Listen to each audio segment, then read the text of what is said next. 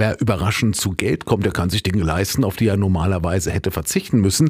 Und das zeigt sich jetzt auch in Erzen. Seit Jahren werden Straßenschäden, wenn überhaupt nur notdürftig ausgebessert, obwohl es dadurch unterm Strich immer teurer wird.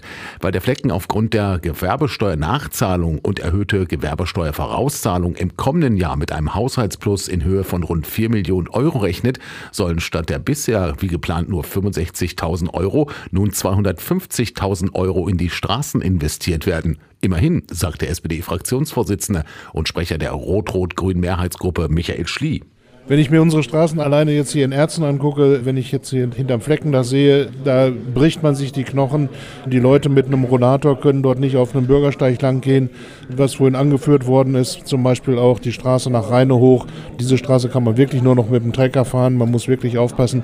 Und auch hier ist es eine Mangelverwaltung. Wir haben einfach zu lange gewartet, diese Straßen instand zu setzen. Was auch bedeutet, dass die Erhöhung im Grunde genommen bei weitem nicht ausreicht.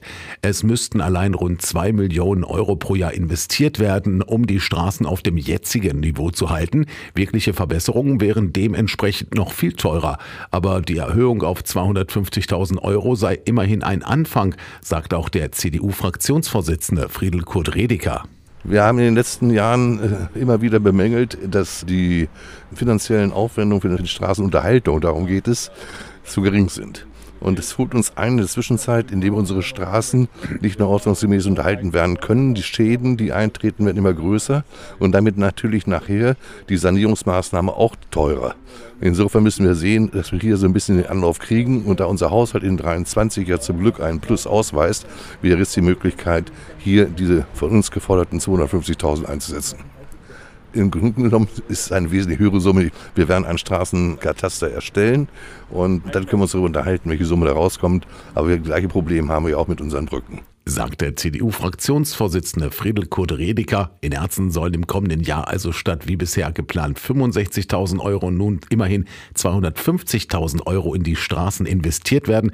Darauf hat sich der Finanzausschuss jetzt einstimmig verständigt. Das letzte Wort hat allerdings noch der Gemeinderat am kommenden Donnerstag. Die öffentliche Sitzung beginnt um 18 Uhr im Rathaus.